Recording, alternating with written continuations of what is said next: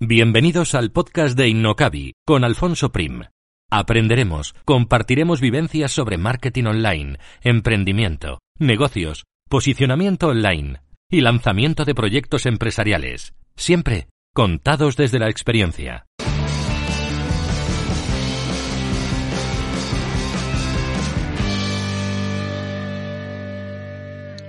Hoy hablamos con Marisa González Casasola, creadora de la tira de marketing, un servicio que surgió de la pregunta ¿qué pasa cuando se mezclan marketing, branding y cómic?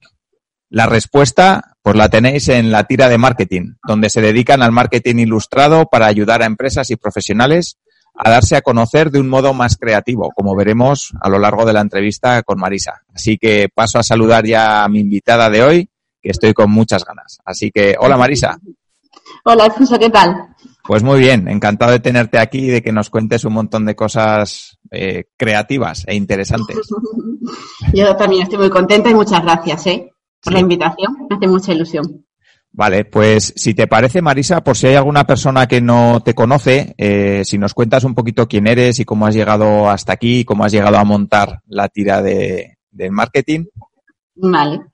Bueno, pues soy extremeña, eh, mamá de dos niños, eh, tengo una coneja que se llama Estrella y un canario que se llama Willy. Como buena extremeña me gusta mucho el jamón y el vino, también el chocolate y me gusta también mucho el olor de los libros nuevos, eso es un poco friki, pero es así. a mí también, ¿eh? a mí también. y no me gustan los armarios abiertos. Eso es lo más personal así. Y a partir de aquí, pues me encanta lo que es el marketing, sobre todo el marketing de contenidos, el storytelling, las historias me, pierden y la creatividad. Entonces, bueno, mi historia viene, bueno, empecé trabajando en banca y estuve 15 años. Fue un poquito, bueno, bueno, acabé la, estaba en Cáceres y a ver qué estudio, no lo tenía claro.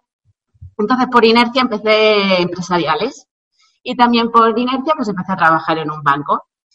Y he estado, pues eso, casi 15 años trabajando ahí hasta que estaba aquí en Barcelona y hubo un ERE. Y en el ERE, pues había o me trasladaba o decía adiós. Entonces aquí fue mi punto de inflexión de decir, pues no quiero banca y decidí retomar lo que era el, el marketing, que ya en la carrera ya me había gustado mucho. Entonces decidí, digo, bueno, voy a probar, voy a reciclarme y si no tengo tiempo para volver a la banca. Y nada, pues hice un máster de marketing digital. Ahí descubrí el marketing de contenidos y ya, bueno, y descubrí también que tenía mucha facilidad para, para crear historias. Porque todas las presentaciones y todos los trabajos que hice en el, en el máster siempre al final terminaba haciendo. Ahí fue, me hice mi primera historia en cómic. Siempre lo transformaba todo. Y a partir de aquí, pues eso, como me gustaba mucho el storytelling y el marketing de contenidos, hice un posgrado. Y ya ahí empecé a trabajar en una agencia como un profe del máster. Y ya un día, no sé cómo, pues salió la pregunta que has dicho tú antes. Eh, y dije, bueno, no, me gustan mucho las historias, las ilustraciones, bueno, lo que es el dibujo también. Y, decidí eh, crear la tira de marketing porque como venía de banca, si quería trabajar o buscar nuevos trabajos, no tenía experiencia. Entonces dije, pues lo voy a plasmar, que me gusta el marketing y que soy creativa, porque también como demuestras que eres creativo, ¿no? Y dije, pues lo plasmo todo en la tira de marketing. la tira de marketing ahí lo, ves todo. Si soy creativa, que me gusta el storytelling y que me encanta el marketing. Entonces, eh, fue la forma, fue un proyecto personal a modo de currículum, pero al final, mira, las circunstancias de la vida han hecho que, sea un proyecto profesional. Y nada, y eso, y aquí estoy. Pues muy bien, vamos. Eh, muy interesante, sobre todo esa parte de reciclarte, ¿no? De un sector, digamos, tan tradicional como la banca, a acabar haciendo pues historias y dedicándote al marketing y además de una manera tan creativa, porque no es que seas una, uno más del marketing, ¿no? Sino que has conseguido diferenciarte. O sea que yo creo que, que muy interesante. Y además es que, bueno, eh, sí que toda la vida ha sido creativa, y todo siempre me han dicho tal, pero claro, no he sido nunca consciente hasta, bueno, que llegaron, se ha dado todo, se ha ido como las circunstancias han, ido dándome como golpecitos de realidad, como quien dice, ¿no? Entonces, eso yo, la banca misma, la banca también era, aunque la banca no da mucho de sí, pero sí que, sí que era creativa. Porque, no sé, a la hora de buscar informes y de cómo gestionar las cosas, yo buscaba de una forma, en eso sí que me daba cuenta que lo hacía diferente a, mis compañeros, ¿sabes? Y, no sé, o a la hora de redactar informes, yo supongo que el marketing de contenido ya estaba por ahí porque me ponían de ejemplo de cómo se tenía que redactar un informe y cosas así. Entonces es eso, después echas la vista atrás y vas viendo y dices, ah, pues sí es que es verdad, sí que tenía esas habilidades, solo que no, no era consciente de ello. Vale.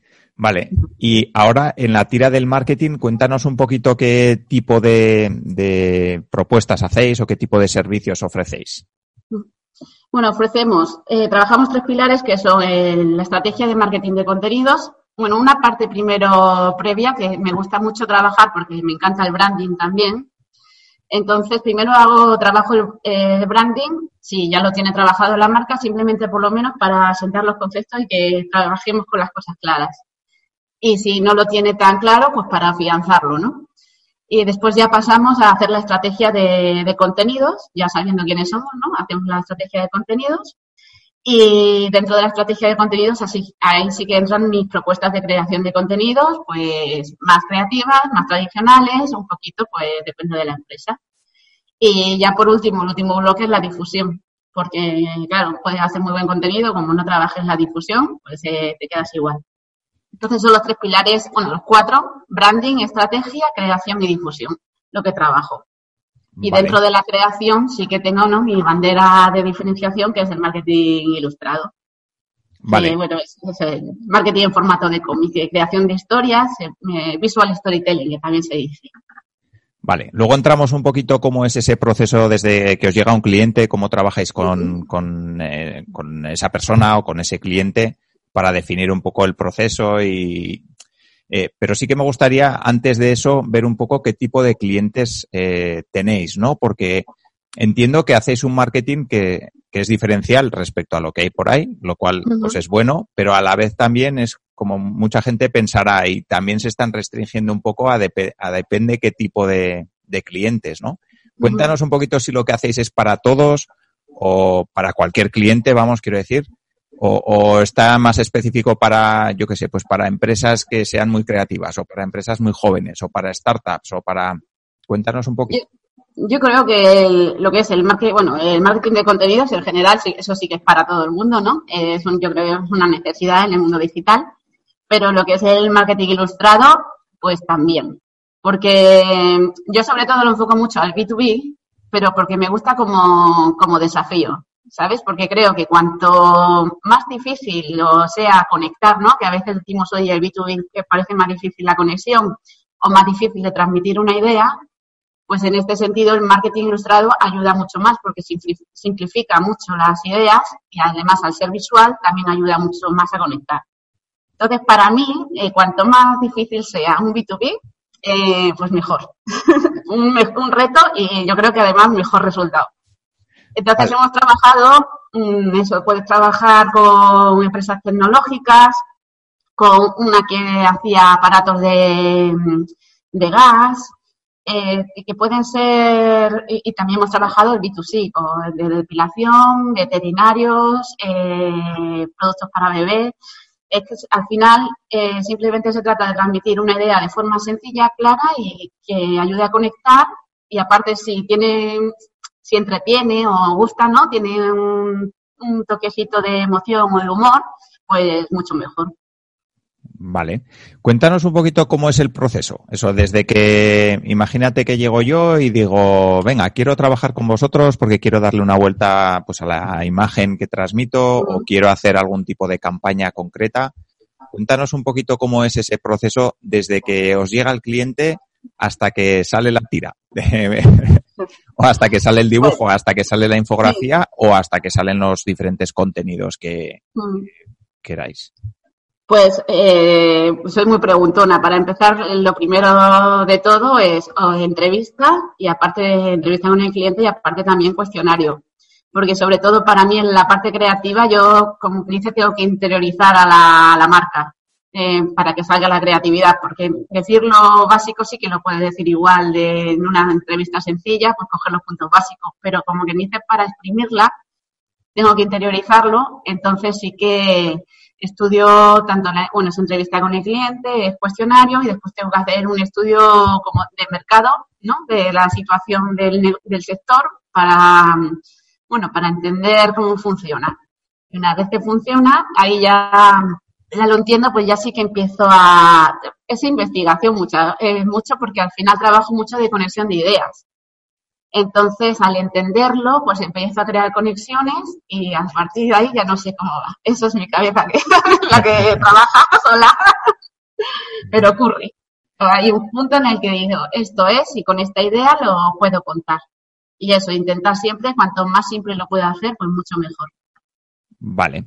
Vale, y a la hora de generar esas ideas, ¿utilizáis algún tipo de herramientas o de, o de, no sé, de algún tipo de herramienta de creatividad o simplemente es una rutina y ya sabes que si te pones te sale o cómo, cómo es ese proceso en el que dices, pues vale, ya tengo las conexiones creadas, ya tengo la información sobre la empresa y ahora ya me tengo que poner a, pues a, o bien hacer una tira de cómic o bien hacer una infografía o lo que fuera. Pues trabajo mucho con papel. Tengo un cuaderno grande y eso es pues, la locura de, ideas, de esto lo pongo, esto lo quito. No trabajo con mapas mentales ni me parecen muy interesantes, por ejemplo, ¿no? Pero trabajo con papel para a la hora ya de crear una viñeta o de crear los textos y, o la estructura.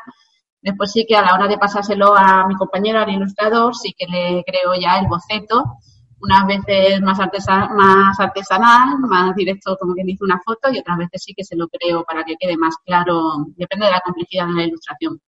Sí que se lo paso ya en, digital. Pero yo trabajo, yo en papel, todo papel. Vale, o sea, digamos que tú tienes las ideas y luego hay una persona que es la que lo transforma en, en ilustración. Sí, porque eh, una de las partes del primer reto que me enfrenté con la tira era que yo no sabía dibujar. Y claro, me había hecho un proyecto que era en formato de cómic. Pero por suerte, bueno, eh, trabajaba con una compañera que era Ana, Ana Curto, que fue la que hizo la identidad visual de la tira. Y su pareja ah, era ilustrador. Y bueno, y con Roger, Roger House, pues congeniamos muy bien y nos entendemos muy bien y yo lo que le paso, lo que me imagino, eso sí, yo le describo, ¿no? Le pongo pues, las, viñetas, el texto y como me lo imagino, le paso fotos de referencia y en todo eso pues me lo dibuja. Y la verdad es que nos entendemos muy bien, que siempre lo que le paso me lo entiende a la primera. Vale, y la parte de storytelling, ¿cómo, cómo trabajas esa parte? Porque eso, lo mismo, ¿no? Te llega un cliente, eh, entiendo que recabas un montón de información y luego tienes que construir una historia en base a, los, a los datos que tienes. ¿Cómo funciona ese proceso un poquito y cómo creas un storytelling a partir de un cliente, pues yo que sé, que vende tornillos, ¿no? O como el que has dicho que vende máquinas de gas o... Pues es decir, yo lo que hago es al estudiarlo, simplifico de esta persona que quiere contar, qué ideas quiere contar, ¿no? Y pues quiere, lo que quiere decir en realidad lo puede simplificar como a una frase o a tres características. Pues el de pues que es seguro, que es efectivo, que es rápido, ¿no? Y, que tiene una buena atención. Entonces eso eh, lo, lo pasó, en ese caso se pasó a una historia, un cómic, para contar pues todos los valores y todos los atributos de, de, la marca, pues eso, de una forma simpática, en este caso pues, era con, como si fuera un agente secreto. ¿Vale? Entonces era una historia así que también rompía un poquito con el sector. Y eso es en la parte así más ilustrada. Eh, cuando hago story, también puedo hacer storytelling sin ilustración, ¿no? como que dice, me quedo hasta ahí. Y lo que siempre trato de buscar es un hilo conductor. Un hilo conductor que sea, mm, que haga que la historia o que, que la idea se cuente diferente y, y, que sea fácil de, fácil de leer y aparte al final te quede clarito eh, lo que quieres transmitir.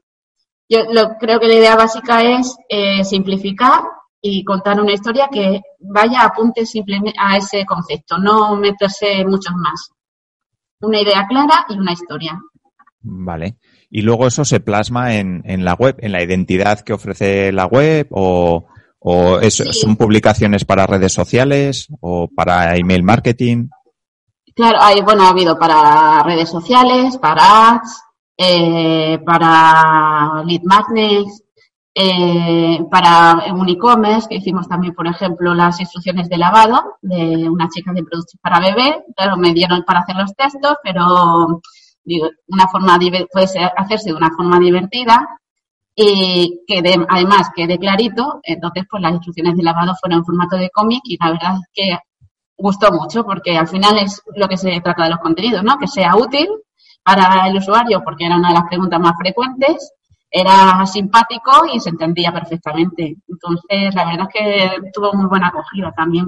Sí, hombre, desde luego para los manuales de instrucciones sería la, vamos. Eh. Claro, sí, y eso, si le das un toquecillo de humor o de simpatía, este estaba así hecho a modo kawaii, eh, pues porque era para niños, adaptados a su identidad visual, ¿no? Con sus colores de marca, su tipo, todo, claro. Eh, por, por, eso digo que el branding también es muy importante y que todas las tiras que hacemos también las adaptamos a la identidad visual de la, de la marca, a sus colores, tipografía, a su tono de, voz, a todo.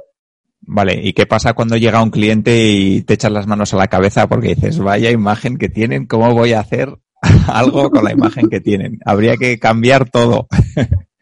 Bueno, ahí eso, trabajamos con, con los recursos que se pueden y, está, porque la imagen, eso es otro, ya sería otro tema de meterse, ¿no? Que se puede ofrecer eh, también o, que, o plantearse lo que se lo trabajen, pero en el momento pues intentamos que dentro de su identidad, pues hacerlo lo mejor posible.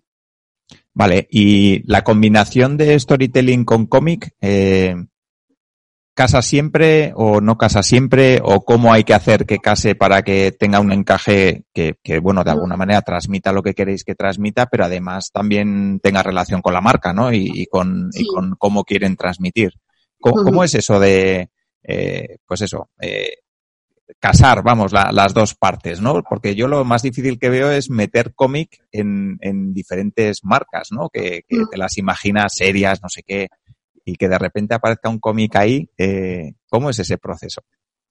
Hombre, a ver, eh, por ejemplo, el marketing ilustrado igual al 100% en una marca, según sea, salvo que esté en su ADN que sea, ¿no? Súper creativa, súper divertida y, también, ¿no? Que juegue mucho con el tema de cómic, salvo esas, el marketing ilustrado yo creo que cuando es efectivo para que no, no para que tenga el efecto que tiene que tener es que sea en, dosis en pequeñas dosis bien calculadas no para eso también está la parte de la estrategia. Pero por ejemplo eh, yo que sé teníamos una empresa de tecnología de que se dedica se dirigía a desarrolladores pues puedes tener tu contenido eh, como que dice serio y después sí que lanzamos unas tiras que lo que buscaban era empatizar con, eran tiras de cómics de situaciones habituales que viven, ¿no? De los, desarrolladores. Entonces, esas tiras también tenían mucho éxito porque al final estás dándole también un toque humano a la marca. Y también está diciendo a la audiencia que la entiendes y que sabes dónde, que sabes dónde estás y dónde están ellos, dónde estás tú y que hay una conexión. Entonces, era una, hacíamos una tira al mes, pero tenía mucho éxito por eso, por, empatía, por conexión y porque crea simpatía. Entonces yo creo que también le da un toque más humano. En ese caso, por ejemplo, para empatizar. Hay otras veces, en otros que hicimos de ciberseguridad, eso era de concienciación, pero es una forma de concienciar eh, a los empleados de ciberseguridad, pero de una forma que sean conscientes del peligro, pero también a la vez los estén y se entretengan. Y tenga eso, un toque divertido y no quiere decir que después había otros complementos eh, ¿no? de educativos. Pero esta parte pues era como para afianzar todos los conceptos, el cómic y la historia, la historia del cómic pues lo afianzaba. Vale. Eh, yo me imagino tu día a día, ¿no? Todo el rato pensando cosas, intentando pues unir eh, cabos, ¿no? Para que la creatividad esa fluya. Eh, ¿Cómo es tu día a día creando este tipo de cosas, no? Si tienes uno o dos clientes, tres o los que sean, bueno, no sé cuántos puedes tener, ¿eh? No, no voy ahí, sino voy a, tener diferentes proyectos y tener que pensar diferentes tiras con, con temas que igual no tienen nada que ver. Cuéntanos un poquito cómo es ese proceso creativo que sigues y cómo es el día a día para, para idear, ¿no? Pues hago una parte que sí que es creativa de estar pensando y otra parte de, descanso, que es como quien dice la, o la siembra, ¿no? De lo que te decía de investigar, de leer y tal. Y yo como quien dice echo gasolina y voy leyendo, me voy documentando o voy viendo cosas diferentes, estén relacionadas o no, pero que como quien dice voy absorbiendo, ¿no? De información. Y, pero también hago descansos para que, como quien dice, todo esto se quede, se asiente, todo lo que voy aprendiendo, pues se asiente. Y a partir de ahí ya después, si me meto con una marca de pleno, pues sí que empiezo eso, a mirar lo que quiero comunicar, eh, cómo lo podría decir más simple, y más claro, y a partir de ahí ya empezar a trabajar. Pero de, sí que hago parones de creatividad con parones igual y otras actividades también más mecánicas, porque, bueno, porque lo necesito, porque tengo que descansar la, la mente y también dejar que entren cosas nuevas. Sí. ¿Y qué pasa? No sé si te ha pasado o no, pero cuando te sientas y, joder, no sale nada.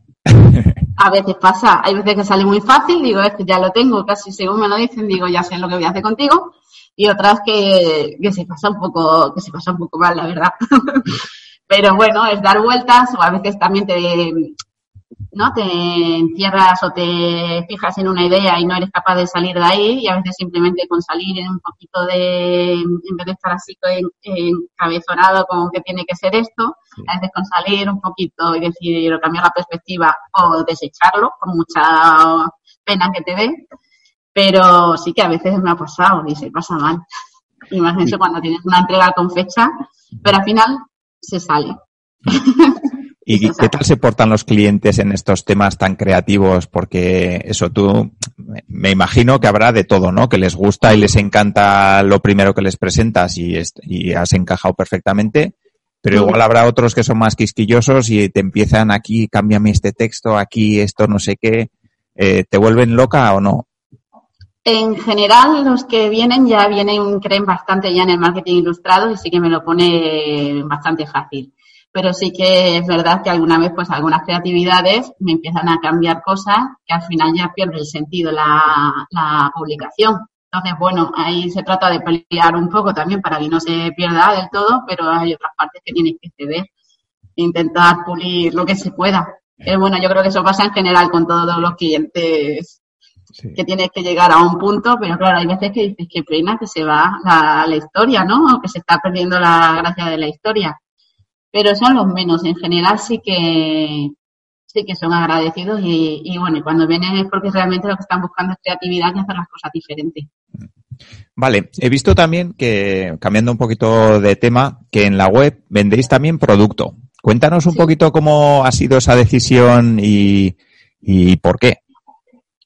Pues fue eh, eh, de, bueno, de las tiras más sencillas, ¿no? Que es la del SEO y la del cupcake.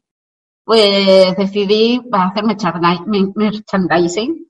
Y, y a partir de ahí sí que, bueno, me, me sugirió, me lo sugirieron y dije, ¿no? hacer un e-commerce. Digo, bueno, lo puedo probar. Y fue un poco más, eh, bueno, lo hice más por experimento, a modo de experimento y de tenerlo de escaparate y también de aprender los entresijos de, de un e-commerce.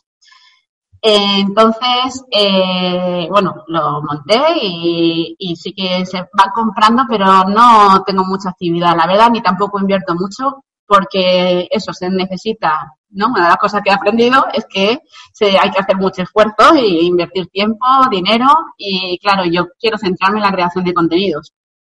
Entonces sí que la tengo ahí y no descarto en un futuro darle más, más caña, pero ahora mismo sí que la tengo de escaparate, de, bueno, sí que iré metiendo algún producto nuevo, pero no, no es mi actividad principal. Lo hice también a modo de, también como de aprendizaje. Sí, aprendizaje para entender eso, cómo funciona un e-commerce por dentro, todo lo que es la creación, lo que es logística, pues todo, ir experimentando también y aprendiendo. Vale, ya que hablamos de, experimentos, eh, ¿qué has aprendido en todos estos años desde que te has montado eh, tu propia agencia, eh, errores, aciertos que nos puedas contar y que, bueno, te hayan servido de aprendizaje que, pues para, para otras personas, ¿no? Que nos estén escuchando. Pues a ver, eh, aciertos, yo creo que un acierto eh, ha sido la constancia. Que desde que empecé, que no, empecé cuando estaba trabajando en una agencia y iba trabajando pues en los ratitos que podía, en el autobús, en la tal, iba buscando todos los huecos, me escapaba cuando podía y, y, siempre, siempre, todos los días trabajándola y el hecho de trabajar también la, la tira como si fuera un cliente mío. No, porque pasa mucho en el sector, ¿no? En casa de herrero, cuchillo de palo. Sí. Y yo desde el principio dije, no, en casa de herrero, cuchillo de acero. Entonces, tratar a la tira eso como un cliente más. Eh, darle la misma importancia porque al final es casi nuestro principal cliente, que eh, es nuestra carta de presentación, nuestro trabajo y nuestra marca. Entonces yo creo que eso como acierto, el ser constante, y eso ya al principio los resultados pues no son los que esperas, pero yo he hecho la vista atrás de cuando publicaba algo a la repercusión que tiene ahora y, es increíble eso, como al final el trabajo sí que tiene, tiene sus frutos. Eso como aciertos, como errores, yo creo que eso es, es más en tema de mm, tratar a los clientes, ¿no? De fijar bien las condiciones, de tanto económicas para que no se financien a tu costa, ¿no? O también de lo que entra y lo que no entra. También al ser emprendedor, yo creo que el trabajar por bloques de tiempo es muy importante y eso soy consciente, lo intento, pero todavía me cuesta. Y yo creo que eso sí que como emprendedor es importante para eso, para no dispersarte, tener claro lo que tienes que hacer y ser más productivo. Y yo creo que entre mis errores está pues, que a veces me he dispersado. Sí, bueno, eso, eso nos pasa a todos, ¿eh? no, te, no te preocupes. Pues eso, el tema de clientes, el, saber gestionar bien los clientes para eso, para que no haya malentendidos y, y también eso, no haya desajustes de tesorería, como quien dice. Eh, yo creo que esos son los errores principales que he cometido y eso, y de acierto la constancia. Vale, yo creo que sí, has mencionado una cosa muy interesante, bueno, muchas, ¿no? Muy interesantes, pero quiero, quiero hacer especial hincapié en esa que dices, ¿no? De, de cuidar tu imagen y tu empresa como si fuera un cliente más, porque al final eh, mm. es un poco lo que nos pasa a muchos, ¿no? Hasta que realmente caes en la cuenta de que tu principal cliente eres tú mismo y tu propia empresa, porque si no funciona bien, no vas a vender a nadie más. Entonces, eh, eso sí que es importante. Así que, trabajar también eso, tu propia estrategia y cuidar todos los detalles de, tu marca. Eh, eso ya sea también la identidad, el tono, todo eso yo cuando empecé me lo, lo trabajé antes de salir, pues eso, me hice el de identidad visual, me lo hicieron, el de verbal me lo hice yo, pero decir, cómo voy a ser y cómo no voy a ser, y después en el día a día, pues que quede, bueno, ser lo que has, que has propuesto ser, ¿no? Y lo que es tu propuesta de valor, pues todo día decir que está ahí, que es verdad. Vale, eh, ¿qué consejo le darías a una persona que está pensando montarse una agencia de marketing o cualquier otro negocio, vamos, que está pensando emprender? Desde tu experiencia y estos años que, llevas, eso que trabajaste por cuenta ajena en un sector como la banca, te has montado tu propia empresa, eh, te va bien, ¿qué consejo le darías a esa persona que está ahora, pues, donde tú estabas, pues, hace unos cuantos años? Pues a ver, es por lo que he dicho antes, más bien yo creo que es constancia eh, constancia y trabajo, trabajo, trabajo. Sobre todo eso, ver que paciencia y mucha paciencia también. La verdad, porque al final es eso, es ir picando, picando poquito a poco y ya está, no hay eso, las fórmulas mágicas, yo creo que no existe, lo que existe es trabajo, constancia y esfuerzo. Y dedicarle tiempo a tu proyecto. Y creer en él, claro, y creer en él y que te, que te guste. Vale, si te parece ya, Marisa, para, para terminar, sí que nos gustaría, me gustaría que nos recomiendes algún libro, algún blog, algún podcast, algún contenido que sea interesante, pues para las personas que nos están escuchando. Vale, pues de libros a mí me gusta mucho y lo tengo como cabecera cada cuando escribo. El de Carlos Salas, que se llama Storytelling y la escritura mágica es un libro que es muy fácil de leer y que trae un montón de ejemplos de cómo aplicar el storytelling, de tanto eso en, pues, científicos, filósofos, como distintos sectores pueden aplicar el storytelling siempre. Y después de podcast, me gusta mucho Planeta M, de Juan Rodríguez. Y ahora también el que lleva un poquito, pero blogueando de Chus Narro y Rubén Alonso también me gusta mucho. Vale, pues apuntado, apuntado queda, aparecerán en las notas del programa. Y ya para terminar, las personas que quieran saber más de ti, que quieran encontrar eh, qué es lo que haces, que quieran contratarte, ¿dónde te pueden encontrar? Pues me pueden encontrar bueno, en la tira de marketing.com, en LinkedIn, tanto bueno, está la página de la tira de marketing o, la mía, en mi perfil personal. Eh, en Twitter es tira de marketing y en Instagram y Facebook es la tira de marketing. Vale, vale, pues perfecto. Pues aparecerá también en las notas del programa, así que cualquier persona interesada en hacer marketing visual y en hacer ilustración para... Eso es. Que, que, lo mire ahí y que te encuentre pues en la tira de marketing. Así que, bueno, pues Marisa, pues muchísimas gracias. Creo que ha sido una entrevista muy chula, que has compartido un montón de, de conceptos y de, y de temas que son muy interesantes y que seguro que ayudan a las personas que nos han escuchado pues a mejorar sus marcas y si no, pues que contacten contigo. Eso. pues muchas gracias a ti por invitarme. Muy bien, pues hasta aquí, hasta aquí el episodio de hoy. Si os ha gustado, dejar vuestras valoraciones. Por supuesto, cualquier comentario, cualquier duda podéis eh, dejar un comentario y Marisa eh, contestará. Ya le pasaré, ya me encargaré yo de que le llegue la duda, la consulta Así que muchísimas gracias y nos vemos en el siguiente episodio. Un saludo. Si quieres avanzar con tu startup, empresa o proyecto emprendedor, en Innocabi encontrarás la información que te ayudará a conseguirlo. www.innocabi.com